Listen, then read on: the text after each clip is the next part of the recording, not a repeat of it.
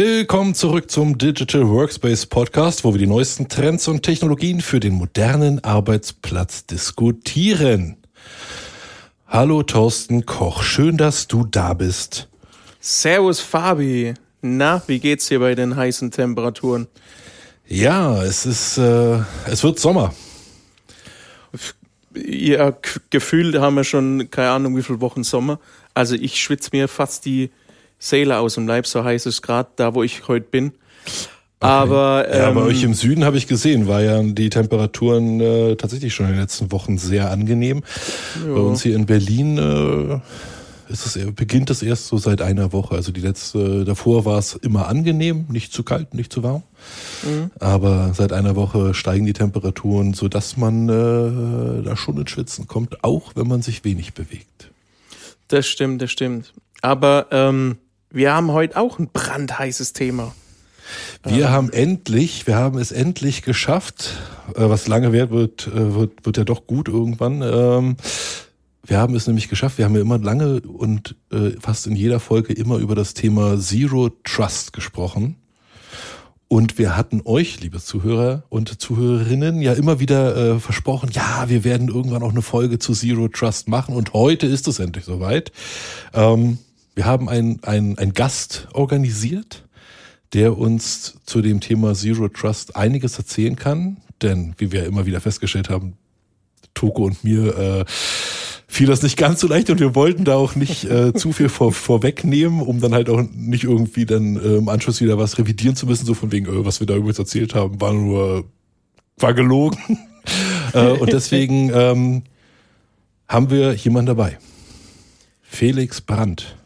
Genau, äh, eins vorweg, er kann alles, er kann wirklich alles, außer Hochdeutsch. Also der kommt aus demselben Ländle, der Land genannt, äh, wie ich auch.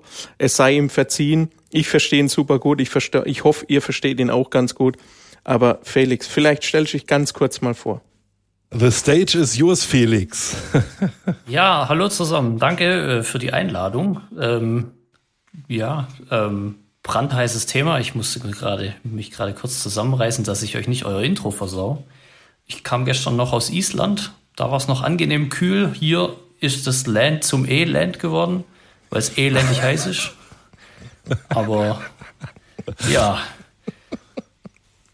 Was Felix, erzähl doch mal ganz kurz Montagnachmittag ähm, über euch mit, mit äh, Security Talks äh, ja. zu bespaßen.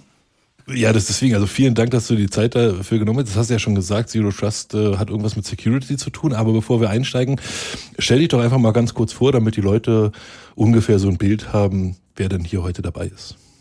Ähm, ja, ich, mein Name ist Felix Brandt. Äh, ich bin äh, Security Consultant ähm, und äh, ich ja, beschäftige mich hauptsächlich mit äh, EDR-Lösungen ähm, im Cybersecurity-Umfeld. Ähm, ich habe vor zwei Jahren auch schon einen Webcast für äh, die gleiche Firma, für die äh, wir ja arbeiten, ähm, auch gemacht zum Thema Zero Trust.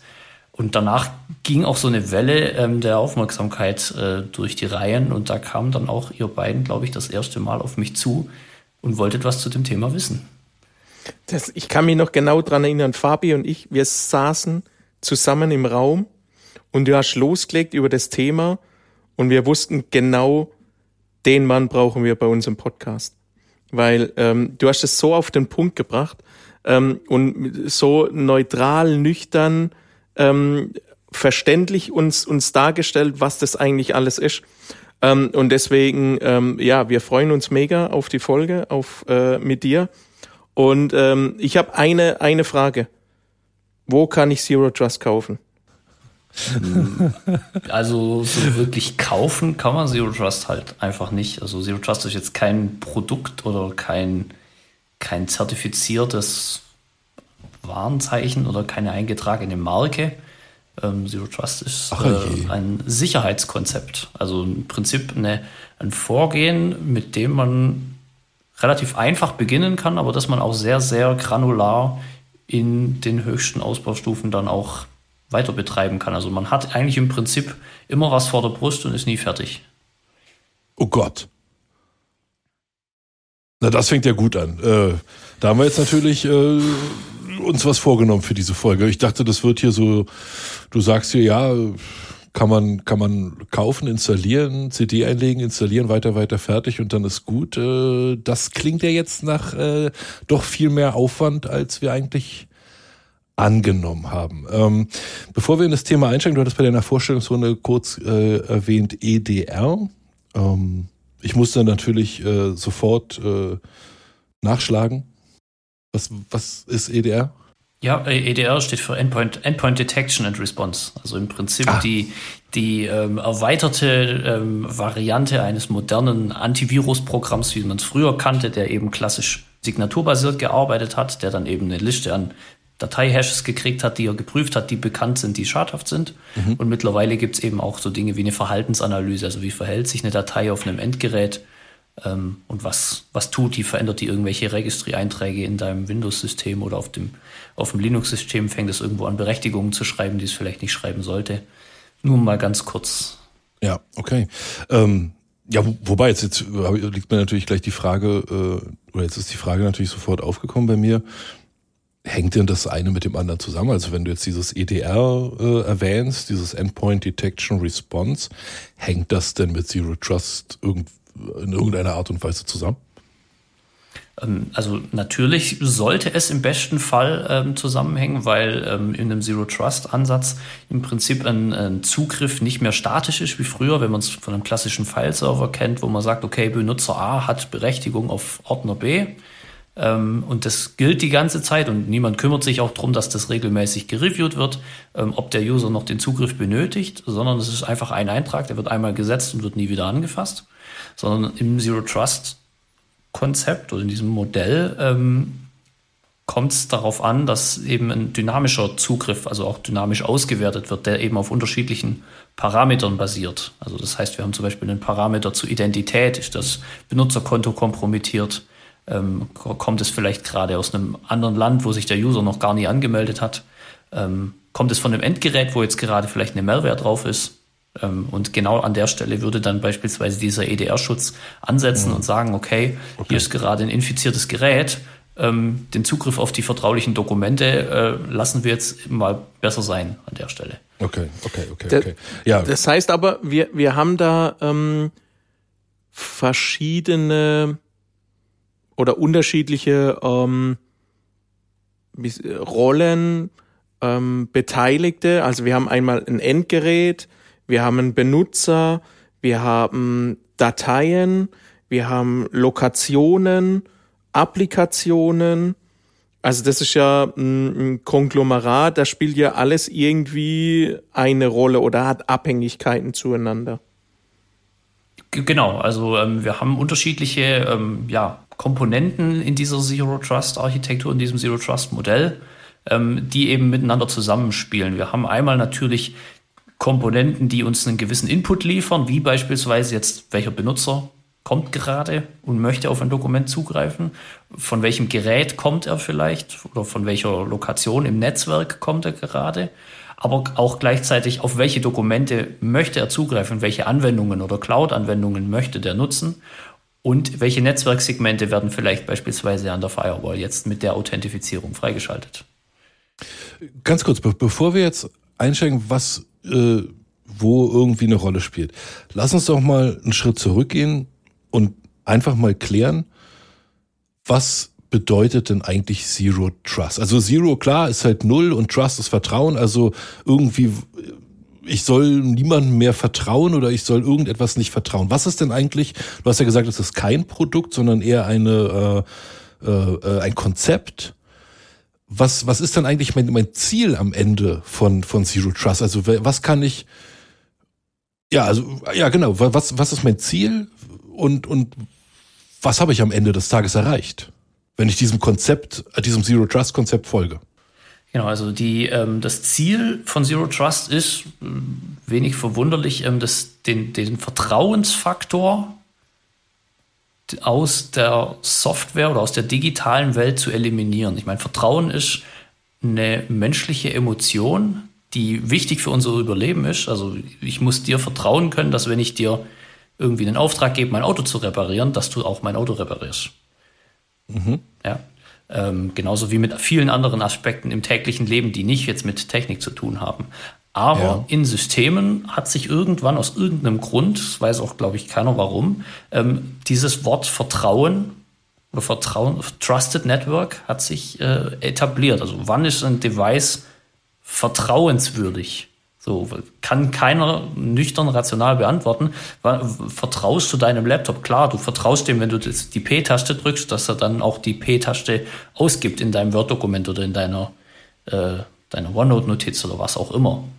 Mhm. Aber das Problem ist eben auch, dass die Technik an sich ja keine, keine Verifizierung von Vertrauen durchführen kann. Also wir haben zwar so Dinge wie Zertifikate, die signiert sind global, aber wenn jetzt ein Angreifer sich ein solches Zertifikat beschafft, dann prüft kein System der Welt mehr, ob dieses Zertifikat irgendwo, ob das, ob das, was der Angreifer gerade tut, vertrauenswürdig ist, weil er hat ja ein Zertifikat.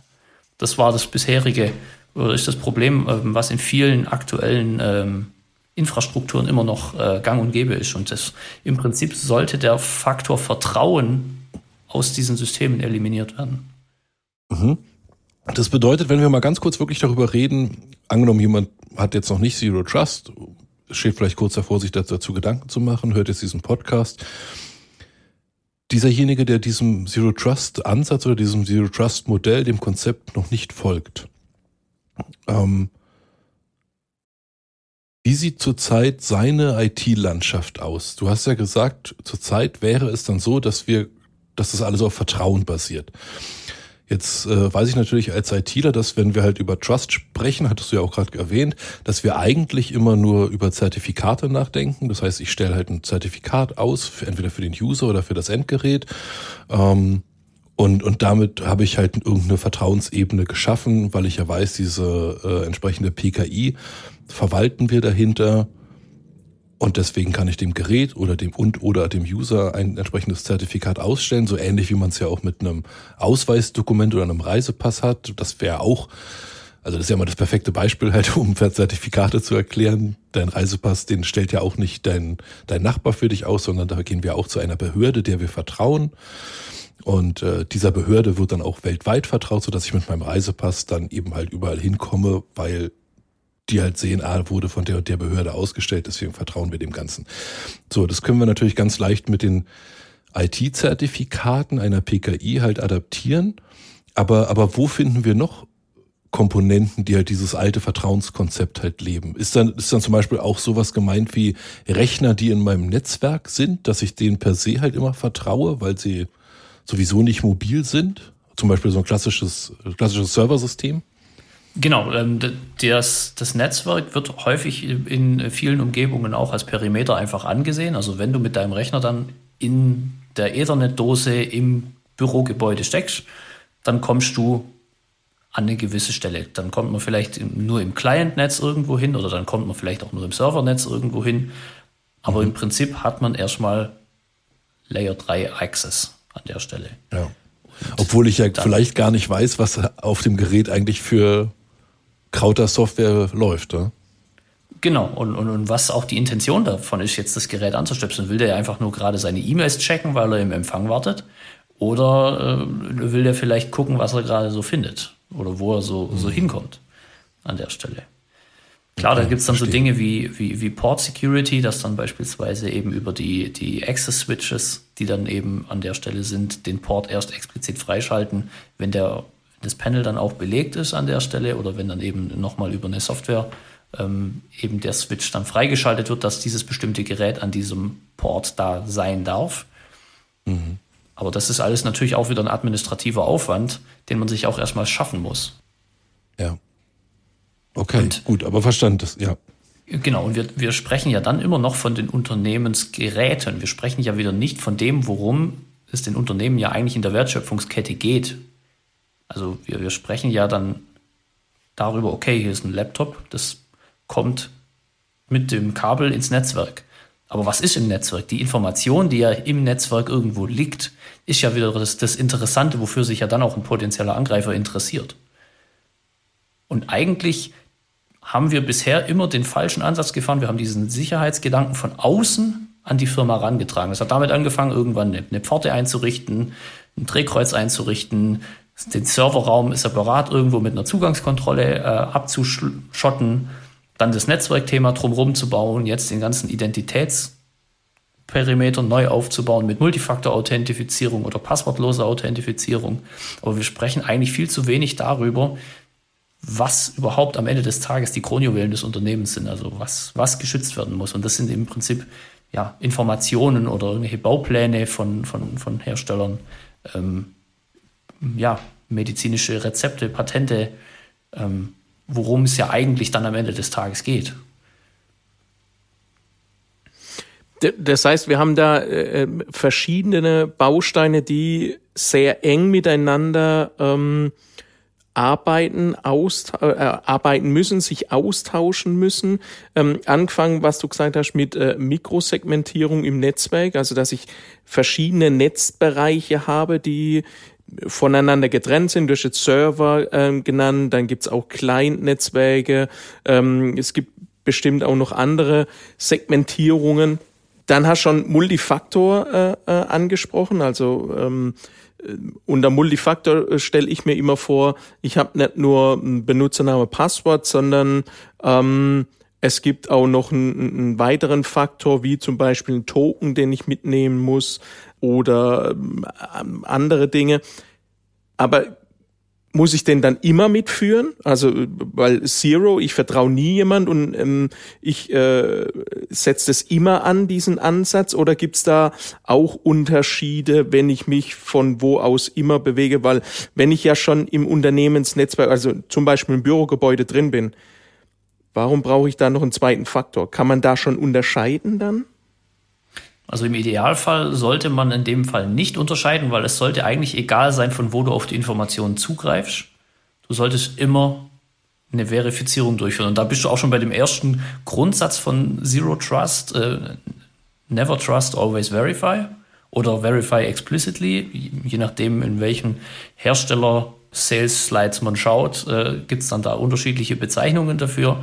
Ähm, aber im Prinzip ist es immer, immer diese explizite Anforderung, explizit zu verifizieren, was jetzt gerade an Informationen äh, vorliegen, von welcher Identität kommt er, von welchem Gerät kommt er, beispielsweise. Und was will er, was will er am Ende des Tages Und überhaupt machen? Das ist ja das, was du gerade eben schon gesagt hattest. Die ähm, Kronjuwelen eines Unternehmens möchte er jetzt eben halt auf die, auf sensible oder schützenswerte Informationen zugreifen. Dann möchte ich das bitte äh, wissen, warum, wieso, weshalb. Wenn ja, wie lange vielleicht? Okay, ich habe jetzt also verstanden, wenn wir über das Zero Trust Konzept reden wollen, vertrauen wir niemandem mehr, gar nichts mehr und sind bei allem, was wir tun und bei, bei jedem Gerät, bei jedem Zugriff einfach immer skeptisch und wollen das validiert sehen. Genau. Ist das erstmal so prinzipiell richtig? Genau, also wichtig ist mir hier an der Stelle zu trennen, ähm, was wir menschlich tun. Also wenn eine menschliche Interaktion mit einer Maschine stattfindet, dann muss ja irgendwo ein gewisses Grundvertrauen da sein, dass die Maschine das tut, was man gerade möchte von der Maschine. Ja, sollte ein Werkzeug sein. Mhm. Wir sprechen da wieder auf einem ganz anderen Level, kommen wir vielleicht später auch drauf. Wenn es eine Phishing-E-Mail kommt, vertraut derjenige Mensch, der vor der Maschine sitzt, dass die, dass die Mail legitim ist. Das sprechen wir wieder über einen ganz anderen Vertrauensfaktor an der Stelle. Wir müssen an gewissen Stellen einfach skeptisch sein, was uns diese Maschine, die vor uns steht, präsentiert. Und auch die Maschine muss im Hintergrund mit den anderen Maschinen, mit denen sie weltweit kommuniziert, skeptisch sein, ob sie die Maschine ist, für die sie sich ausgibt. Und dass diese Maschinen sich untereinander vertrauen, diesen Grundsatz, den müssen wir irgendwo versuchen, so gut es geht, aufzubrechen. Okay.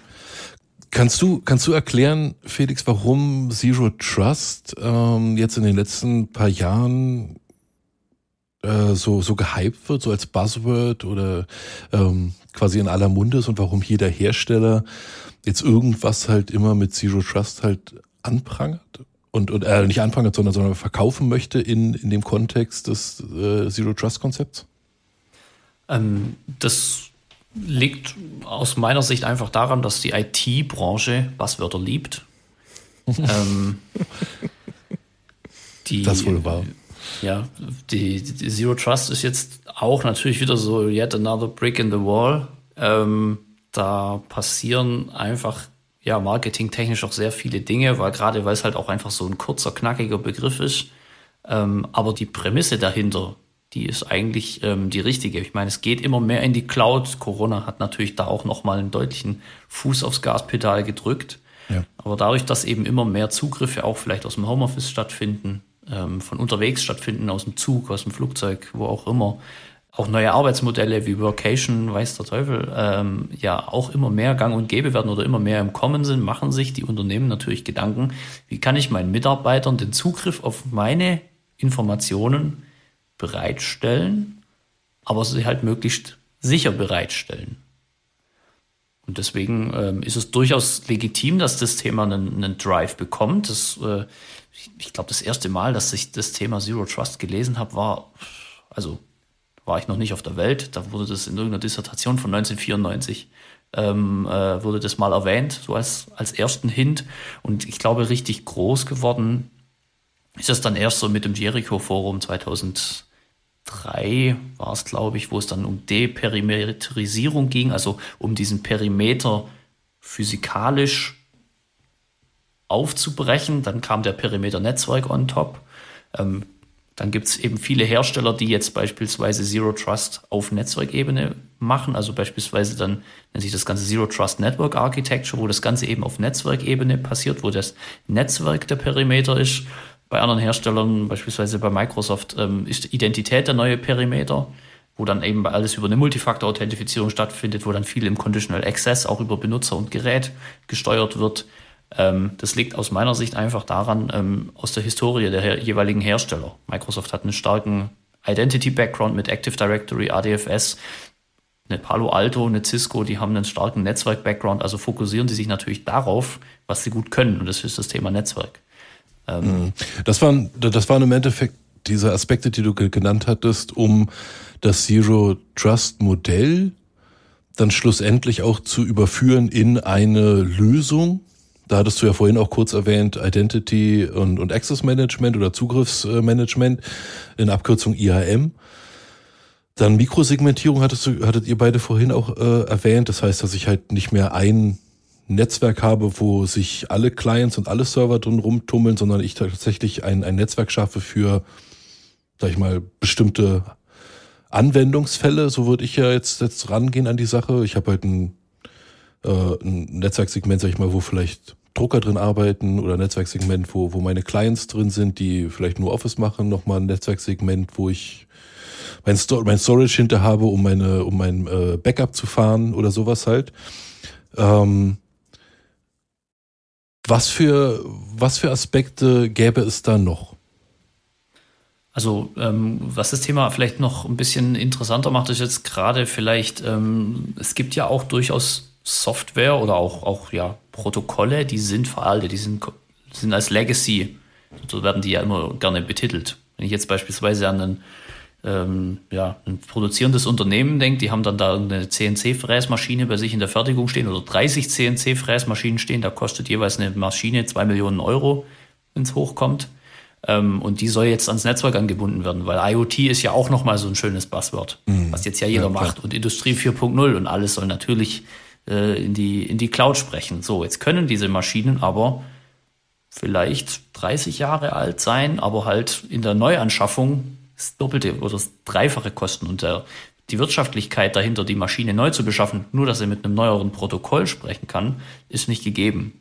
So, das heißt, wir müssen irgendwo einen Mechanismus auch dafür schaffen, dass trotzdem noch alte Systeme betrieben werden können, die aber eben nur sehr genau definiert in diesem gesamten Arbeitsprozess genutzt werden dürfen, also auf die Informationen, die diese Maschinen generieren, zugreifen. Mhm dürfen. Und darüber gibt es dann eben auch das Thema Mikrosegmentierung noch in einer weiteren Art, dass man eben diese alten Legacy-Systeme in ein eigenes Segment packt, mit einer kleinen Firewall davor, wo man einfach nur sagt, okay, folgende Ports dürfen rein, folgende Ports dürfen raus. Und vielleicht auch, welche User dürfen da rein und welche User dürfen da raus. Hm, da kann ich wieder ein herrliches Beispiel äh, bringen. Äh fällt mir halt schon, schon wieder. Ich weiß gar nicht, ob ich es schon mal in der Podcast-Folge hatte ich den, glaube ich, noch nicht erwähnt.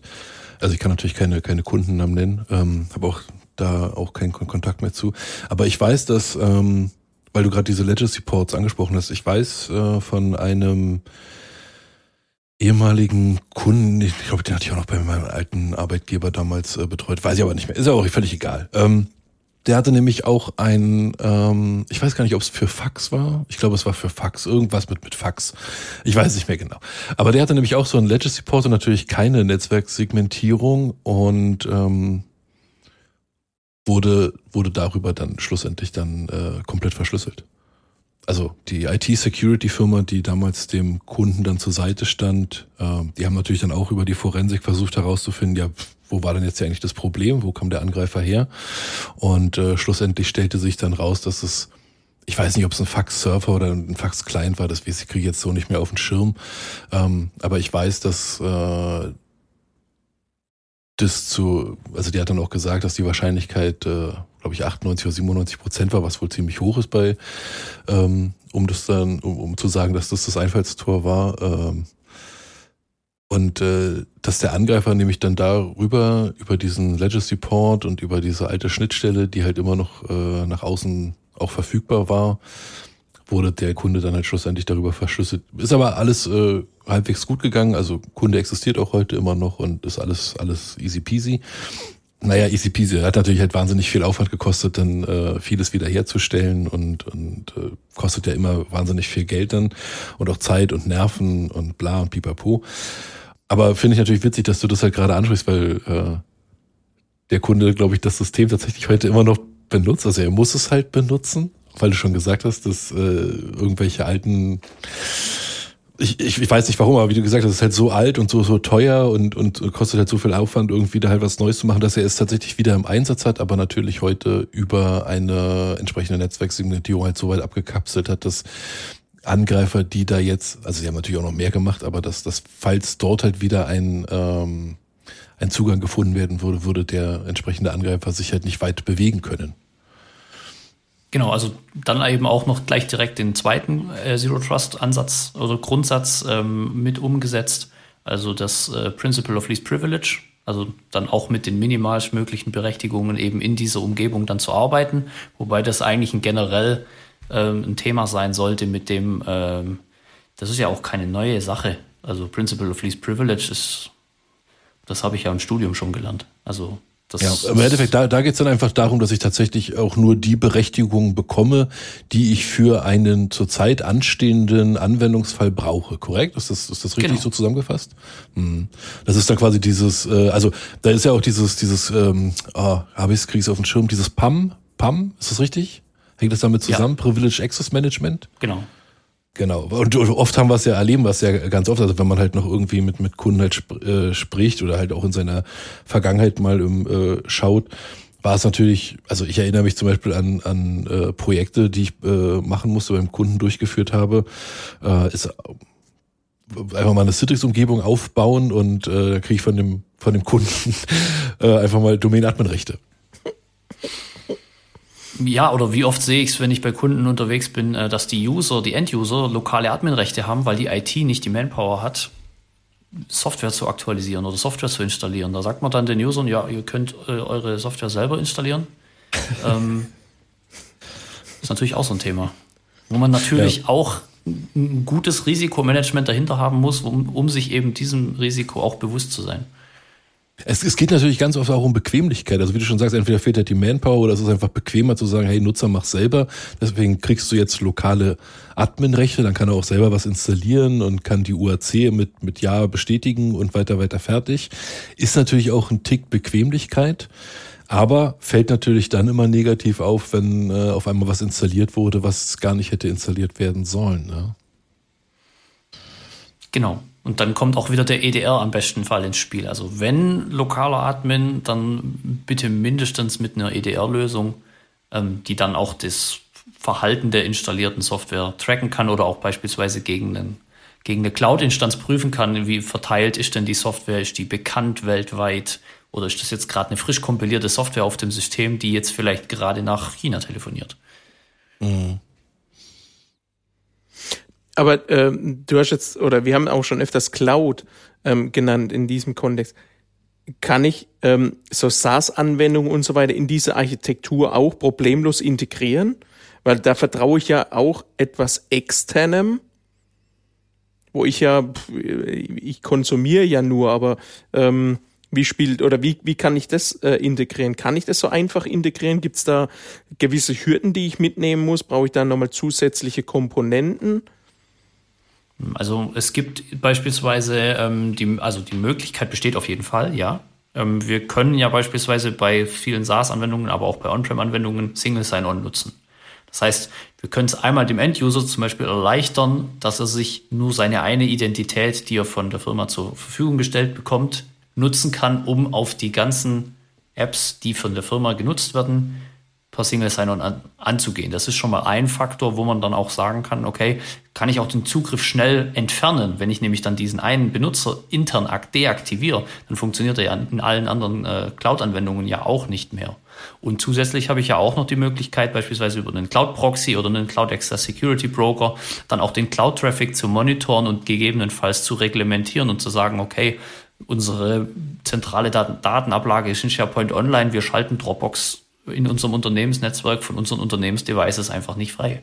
Und dann landet eben die URL für Dropbox oder für sämtliche File-Sharing-Dienste auf einer Blockliste oder man macht es umgekehrt und man blockt alles und macht eine Whitelist und sagt, okay, wir nutzen nur die URLs von Microsoft oder von wem auch immer, ähm, um eben dann äh, ja, den Zugriff darüber zu ermöglichen. Das heißt aber auch, ähm, ich muss ja da auch überall meine User mitnehmen. Also ähm, klar sagen wir oder reden wir immer von dieser heilen Welt, der User möchte ja nur arbeiten, ähm, aber äh, trotzdem muss ich dem ja auch so ein bisschen an der Hand nehmen und sagen, wie diese Architektur sich auch in seinem Ta Tagesgeschäft widerspiegelt. Also er hat nur noch eine Identität bestenfalls. Mhm. Er muss einen Multifaktor, egal wo, vielleicht jetzt trotzdem einführen, aber das hat eben gewisse Sicherheitsreglementierung, bringen das einfach mit. Aber so Adoption and Change könnte ich mir auch gut vorstellen, dass wir das da auch mit integrieren können, dass wir die User in diesem Prozess, in dieser Einführung dieser diesem Konzept, dieser Architektur auch an die Hand nehmen, ähm, dass er sich da nicht allein fühlt und, und vor allen Dingen halt immer, ja, warum muss ich das jetzt heute so machen? Gestern habe ich es doch noch anders gemacht. Genau, also der, der User ist natürlich ein Teil, der in dieser ganzen Zero Trust Architektur oder in diesem Modell so ein bisschen außen vor gelassen wird, weil es ja immer erstmal nur um technische Komponenten geht. Aber am Ende des Tages steht und fällt das dann eben auch wieder beim User, wo wir wieder bei dem Beispiel von der Phishing-E-Mail von vorhin sind, ähm, wenn der User nicht geschult ist, zu wissen, okay, meine Firma hat zwar einen Spam-Filter, wir haben ein Sandboxing in, in den E-Mails und auf dem Endgerät, aber es kann halt trotzdem sein, dass mal was schief geht. Und wenn dieser, dieser Gedanke beim User ankommt und der beim User fest eingepflanzt ist, die einfachsten Fragen, die man sich bei so einer, so einer Phishing-E-Mail stellen kann, ist, erwarte ich die E-Mail jetzt gerade? Ja. Und wenn nicht, dann, äh, dann, dann ist man erstmal schon mal ein bisschen skeptischer und dann baut sich die Skepsis immer weiter auf und das Vertrauen baut sich immer weiter ab. Aber man sollte natürlich schauen, dass man den Enduser auf diese, diese Reise mitnimmt, weil ähm, Security ist ja jetzt nicht so, dass wir das jetzt einmal umsetzen und ähm, ist fertig und danach müssen wir uns um Security nicht mehr kümmern. Security ist ein Prozess, der über Jahre uns weiterhin begleiten wird. Der wird uns begleiten, bis wir eines Tages äh, aus diesem Arbeitsleben ausscheiden. Aber da muss ich jetzt mal ganz kurz einhaken und, und mal eine Lanze für die Endanwender brechen. Ähm, es gibt ja Endanwender, die, die äh, kriegen halt ständig halt Mails, weil sie entweder äh, mit Kunden zusammenarbeiten oder selber Dienstleister sind und äh, äh, von daher gar nicht die diese erwart, also du hattest ja gesagt, erwarte ich halt eine E-Mail. Und ähm, ich finde es halt manchmal ein bisschen schwer, als das, das als Enduser halt zu beantworten. Und ich möchte auch eigentlich verhindern, dass, dass ich irgendwie die Schuld oder so jetzt dem, dem Endanwender halt in die Schuhe schieben kann. Von, von daher ist jetzt eigentlich meine, meine konkrete Frage dahinter, wenn ich ein Zero Trust Modell umsetze, hilft mir das, dass ich mich 100% auf die Technik, also dass es keine 100% gibt, wissen wir, deswegen ziehe ich mal die 100% wieder aus meiner Frage zurück. Aber kann ich mit Zero Trust ähm, es so weit machen, dass ich zumindest abends beruhigt ins Bett gehen kann und sagen kann, okay, wenn der User halt mal doch auf eine falsche E-Mail klickt, geht nicht die Welt unter. Oder gut, die Welt geht sowieso nie unter, aber das Unternehmen, sage ich mal lieber so. Wenn äh, der User entsprechend ähm, gut konfiguriert ist, dass er jetzt nicht irgendwie Zugriff auf äh, unternehmenskritische Ressourcen hat, dann natürlich, klar. Aber es muss natürlich schon auch eine, eine Abwägung gemacht werden, auf welche Ressourcen hat dieser User den Zugriff. Deswegen ist es auch so wichtig beispielsweise, dass auf kritische Assets, also egal ob jetzt äh, Informationen oder Systeme, ähm, auch nur eine ausgewählte Hand an Personen Zugriff hat, die dann auch vielleicht erhöhte ähm, Zugriffsanforderungen hat, wo man dann eben beispielsweise sagt, du musst von einem firmenverwalteten Gerät kommen, das muss einen gewissen Compliance-Status haben, das muss ein gewisses Patch-Level haben, das darf keinen Sicherheitsvorfall in dem EDR haben aktuell. Ähm, und wenn man da dann viele unterschiedliche Faktoren zusammenführt, dann kann man da eigentlich abends schon auch beruhigt schlafen. Nur ähm, sollte man sich auch im Klaren drüber sein, dass durchaus mal was passieren kann. Aber dann sollte man aus meiner Sicht auch offen mit dem Thema umgehen und einfach dann auch das, das, äh, den, den Fehler einfach auch offenlegen und auch, auch die IT. Die IT ist manchmal, äh, lehnt sich da zurück und sagt, ja, die End-User haben auf die E-Mail geklickt, es ist der User gefischt. Ähm, ja, toll, jetzt dürfen wir dem ein neues Passwort vergeben. Ja, vielleicht hat aber auch die IT den Mist mit verursacht, weil sie die User gar nicht geschult hat. Also ich glaube nicht, dass da eine einzige eine Partei alleine ähm, Schuld an der Frage hat, sondern mhm. die Schuldfrage, finde ich, sollte in dem Moment gar nicht gestellt werden, sondern äh, eher mhm. der Blick nach vorne gerichtet werden und zu sagen, wie verhindern wir das in Zukunft? Ja. Was müssen wir vielleicht tun, um das zu, gar nicht mehr in Zukunft stattfinden zu lassen oder vielleicht erst wieder in zehn Jahren, wenn gerade äh, die, die KI vor der Tür steht und äh, sich als der User ausgibt und die Biometrie auf einmal überlisten kann. Man weiß es nicht. Ja. Zwei Fragen habe ich noch. Gibt es noch weitere Grundsätze? Also wir haben Never Trust, Always Verify als den ersten Grundsatz. Den zweiten von dem ähm, Least Privilege äh, Ansatz oder Prinzip. Gibt es noch ein weiteres Prinzip? Und B, wenn wir das jetzt alles haben, ja, wir haben ähm, diese, dieses Zusammenspiel verstanden.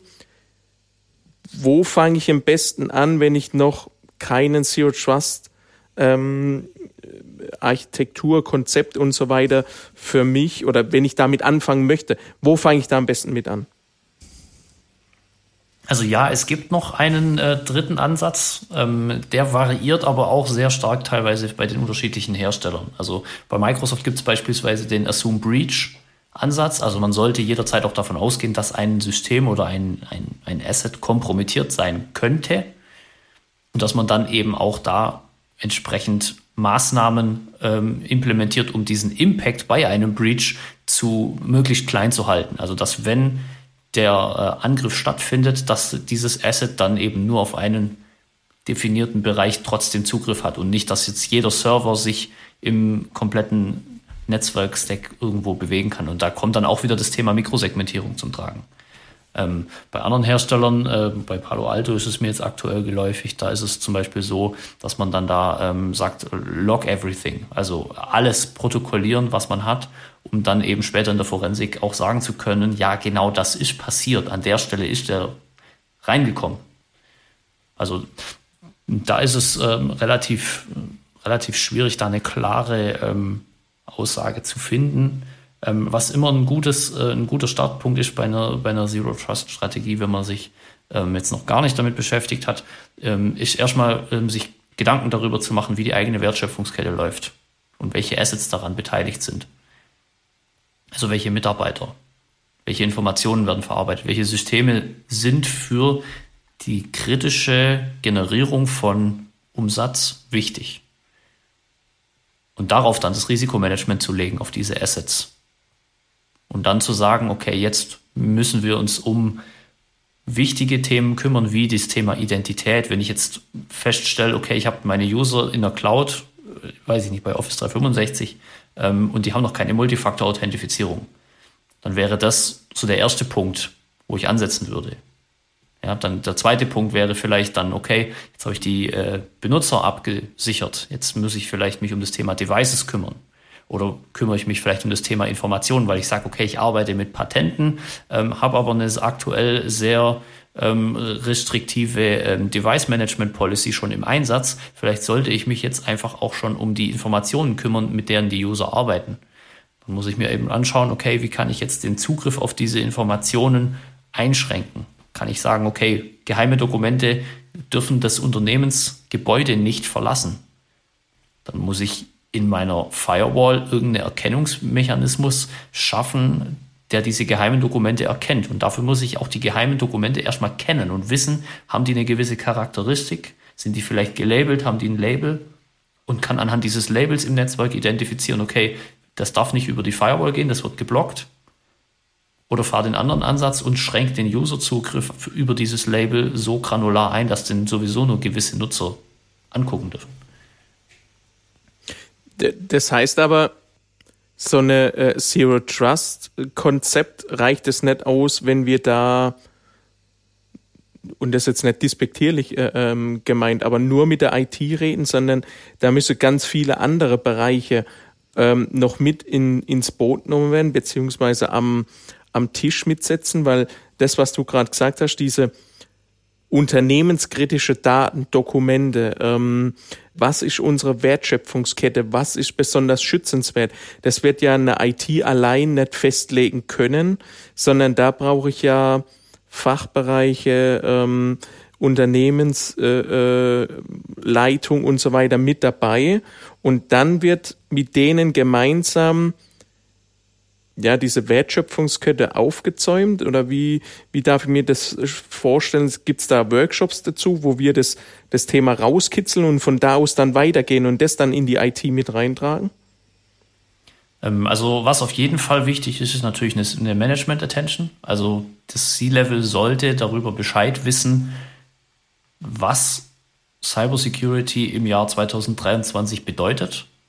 Und Zero Trust ist auch relativ einfach zu verstehen, wenn man es auf diese Prinzipien runterbricht. Also never trust, always verify, just enough uh, access oder ähm, Principle of Least Privilege ähm, und dann eben assume breach oder ähm, ja log everything. So und da, da, geht das Ganze eben schon los. Also wenn ich jetzt einem, einem C-Level Zero Trust erklären würde, dann, dann würde ich dem relativ einfach auch einfach mal fragen, okay, wie, wie sieht deine Wertschöpfungskette aus? Weil wenn der CEO nicht weiß, womit sein Unternehmen Geld verdient, dann haben wir da schon mal das erste Problem identifiziert. So. Und ähm, an der Stelle ist es eben auch wichtig, dass man eben durch das Management, wenn man das Management aufgeklärt hat darüber, was man tut und warum man es tut und dass man im Prinzip einfach nur am Ende des Tages ähm, rettet man den Arsch vom CEO, weil man will ja auch nicht, dass so Dinge wie Data Breaches stattfinden. So. Und ähm, dann geht es eben darum, dem das zu vermitteln, zu sagen, okay, wir müssen uns um folgende Dinge kümmern. Es hat viele Spieler und viele Komponenten, an denen wir je nachdem auch mehr oder weniger schrauben können. Und es muss auch nicht alles auf einen Aufwasch passieren, aber es muss alles auf einen Ansatz, auf ein Modell einzählen am Ende des Tages, einzahlen. Genau. Und wenn dann die Management Attention da ist, dann kann man in die einzelnen Abteilungen reingehen und ähm, auch die versuchen, die Abteilungen einfach zu verstehen. Ist ja auch oftmals noch ein Thema, dass, dass die IT-Abteilungen teilweise die Abteilungen, die bei ihnen in der Firma sind, einfach viel zu wenig verstehen und die einfach auch nur als, als DAOs irgendwo abgespeichert haben. Und andersrum natürlich auch die IT nur Kostenträger ist und kein Business Enabler. Ja, das ist richtig spannendes Thema. Also ähm, du hast gesagt, auf diese Reise mitnehmen. Ähm, Gibt so Erfahrungen, wenn ich sage, ich beschäftige mich mit diesem Thema Zero Trust, wie lange es ungefähr dauert, bis ich, naja, so halbwegs dieses Konzept umgesetzt habe, dass die User merken, okay, da hat sich was getan, ich habe auch meine meinen klare ähm, Spielräume definiert, wer darf auf was wann zugreifen, die Unternehmensleitung weiß darüber Bescheid über dieses Projekt, äh, Multifaktor in, äh, etabliert und so weiter. Klar, man, man kann da jetzt nicht sagen, ähm, äh, es dauert äh, zehn Tage, ein halbes Jahr, zwei Jahre, ähm, aber so ungefähr, äh, wie, wie lange muss ich mit sowas rechnen, um so eine Architektur etabliert zu haben, weil, wenn ich es auch richtig verstanden habe, es endet ja wahrscheinlich nie. Genau, also ähm, es endet dann für dich, wenn das Risikoakzeptanzlevel erreicht ist. so, also Risiko kannst du vermeiden, kannst du beheben, kannst du transferieren oder kannst du akzeptieren. So. Und wenn du das Risikoakzeptanzlevel irgendwann für dich erreicht hast, dann, dann ist die Reise für dich beendet. So lange, bis dein Risiko wieder über das Akzeptanzlevel steigt und du es wieder irgendwo minimieren musst. Okay. Genau, ähm, aber so, so generell, wenn du jetzt äh, eine, eine Zero Trust Architektur dir, dir aufbaust für ein Unternehmen, dann ähm, ist es aus meiner Sicht durchaus wichtig, ähm, auch die einzelnen Faktoren im, in der Unternehmensinfrastruktur zu kennen. Also nutze ich beispielsweise ein Azure Active Directory? Möchte ich das als meinen zentralen Identity Provider etablieren oder habe ich ein Okta oder habe ich ein One Identity oder was auch immer, ähm, dann muss ich schauen, was soll denn mein zentraler Dreh- und Angelpunkt werden? Soll es das Netzwerk werden? Möchte ich mich auf einen bestimmten Hersteller committen? Oder möchte ich äh, mit Microsoft äh, Richtung Identity gehen oder wie, wie auch immer? Ähm, da ist dann eben auch die Frage, ähm, einmal natürlich Budget, wenn man da fünf verschiedene Hersteller äh, dann einsetzt, ähm, um dann da ähm, den äh, ja, diesen Best-of-Breed-Ansatz äh, im Prinzip dann zu verfahren, dann braucht man natürlich immer auch Admins, die das Ganze betreuen können, die sich damit auskennen, die das Ganze überwachen. Ähm, das heißt, es wird schon schwierig, ähm, irgendwann mal einen Abschluss zu finden, ähm, aber das Design aufzubauen, zu sagen, welche Komponenten spielen da miteinander zusammen und was ist unser Fokusgebiet, mit dem wir anfangen und auch eine Roadmap durch diese einzelnen Komponenten durchzuzeichnen das ist durchaus ähm, relativ äh, zeitnah ähm, erreicht. Also ich hätte jetzt mal gesagt, mit dem ganzen, wenn ich jetzt so einen Kundenworkshop mache zu Zero Trust und ähm, danach doch die, die ganzen internen Besprechungen ähm, beim Kunden teilweise, dann kommen noch Rückfragen, nochmal, macht man vielleicht noch einen zweiten Workshop, um offene Fragen zu klären und nochmal ein bisschen tiefer in die Materie einzusteigen. Hätte ich gesagt, spätestens in einem Quartal sollte das Thema durch sein. Doch, so schnell. Okay. Zumindest die Richtung zu weisen. Die Richtung zu weisen, ja. Ich vermute mal, das Schwierigste an der ganzen Sache ist ja, ähm, wenn ich das richtig äh, für mich verstanden habe und sortiert habe, ich fange ja, ich fange ja eben nicht von vorn, von vorne an, sondern eigentlich von, von ganz hinten. Also äh, was sind meine, äh, was ist eigentlich das, was ich halt schützen will? Womit verdiene ich mein Geld? Und dann muss ich ja quasi betrachten, was ist damit halt alles verbunden. Und das heißt, ich, ich, ich starte quasi im Kern meines Unternehmens und, und schaue mir jetzt an, wie sind quasi die ganzen äh, Abzweigungen und Verzahnungen von Usern, Geräten, Applikationen, IoT-Devices äh, und da und das heißt, ich, ich hangel mich ja dann quasi von von meinem internen Daten safe oder was auch immer ich halt schützen will, das ist ja, kann ja, kann ja alles möglich sein, kann ja auch selber einfach nur der Benutzer sein, weil das vielleicht meine Ressource ist, mit der ich halt Geld verdiene. Aber so arbeite ich mich ja quasi dann halt immer weiter nach außen, um dann halt zu schauen, so, äh, den Rest kann ich sowieso irgendwann gar nicht mehr äh, kontrollieren. Und dann habe ich quasi eine, einen Pfad von diesem Kern bis in, in meine äußerste Sphäre und schaue jetzt, wo kann ich dort überall äh, Zero Trust, äh, sage ich mal, umsetzen mit Vertraue niemandem, sondern verifiziere alles. Und das ist wahrscheinlich das, das Schwierigste an dieser ganzen Aufgabe, mich tatsächlich von, von innen nach außen zu arbeiten, um zu schauen, ähm, was greift überhaupt und wieso und wer wann und wie da auf irgendetwas zu, was halt in diesem Kern steckt. Genau, weil am Ende des Tages geht es natürlich darum, die Dinge zu schützen, die, die, die für die Wertschöpfung da sind. So. Ja, korrekt. Genau. Ja, wow. Spannendes Thema auf jeden Fall und äh, wie wir feststellen, eben kein Produkt, zumindest kein, kein alleiniges, was ich mal eben ähm, mit weiter, weiter fertig installieren kann und dann ist, ist halt alles gelaufen, sondern so wie es aussieht, muss ich mir strategisch erstmal Gedanken dazu machen, um dann zu schauen, äh, welche Hersteller, welche Lösungen oder so können mir denn äh, da an der entsprechenden Stelle auch weiterhelfen. Genau. Ähm, und natürlich auch das Thema Management Attention. Ich möchte es einfach nochmal ansprechen, wenn die, äh, wenn die Management-Ebene eben nicht hinter diesem Thema steht, dann kriegt man auch kein Budget bewilligt für eventuelle Anschaffungen oder irgendwelche Umstrukturierungen im Prozess, weil eventuell designt man ja dann das Netzwerksegment für eine andere Abteilung um, weil die sich mit diesen kritischen Assets beschäftigt und die Abteilung hegt dann einen Groll gegen die IT-Abteilung.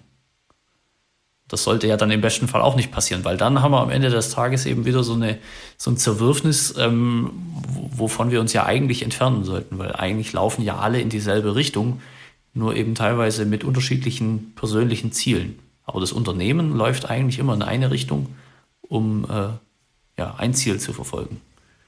Großartig.